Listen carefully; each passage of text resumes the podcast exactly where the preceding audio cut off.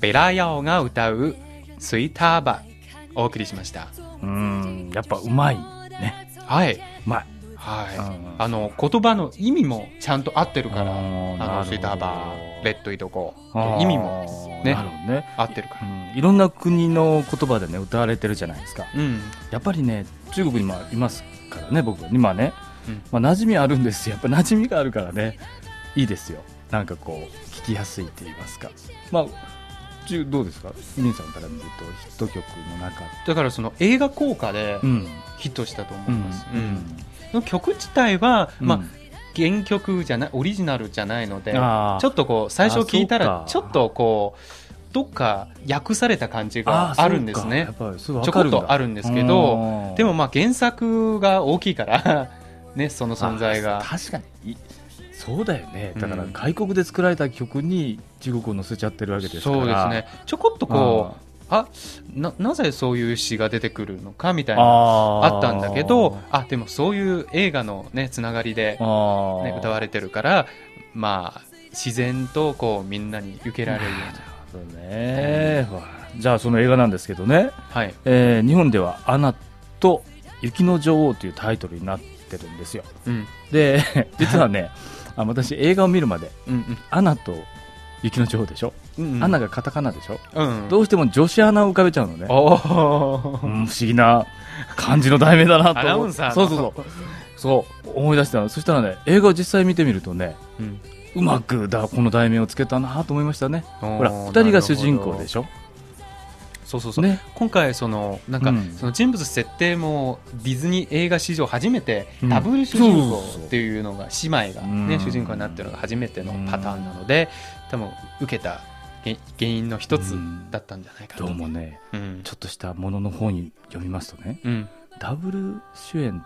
この兄弟がうん姉妹になったので、ねはいどうもこの「レッド・イット・ゴー」の曲ができてかららしいそうなんですか最初そのお姉さんの方が歌ったんですね劇中ねお姉さんはほらもともと雪の女王って悪者じゃないけれども魔あー術使使いなんですよ、ね、そうそうそう魔術師でしょうんでそんな役割かなと思ってたところは「レッド・イット・ゴー」っていう曲ができてからそうではないんだうとーいんうふうにだんだんこう内容がこう変化したらしいよ、すごいですねすごいやっぱ歌の力ですよねなるほど、うんうんで、あのー中国名はこのそうで題名すあるねもちのろん、うんあの、うんげ現代はその、フローゼン、クローズうんですね、日本語名は「アナと雪の女うん王そう」そうそうで中中国国は名はすごいロマンチックな名前です楽し「みあのうん冰雪奇缘」って言っうて、んあの氷と雪によってこう結ばれた、うんあの奇跡の出会い奇跡の出会いかそうそうそう奇跡の巡り合いみたい巡なり合いすごいロマンチックなロマンチックやね、あのーまあ恋愛ものでもあるけれどでもあるけまどでもすごいあのコミカルな部分 もありますのあるあるあでる。ある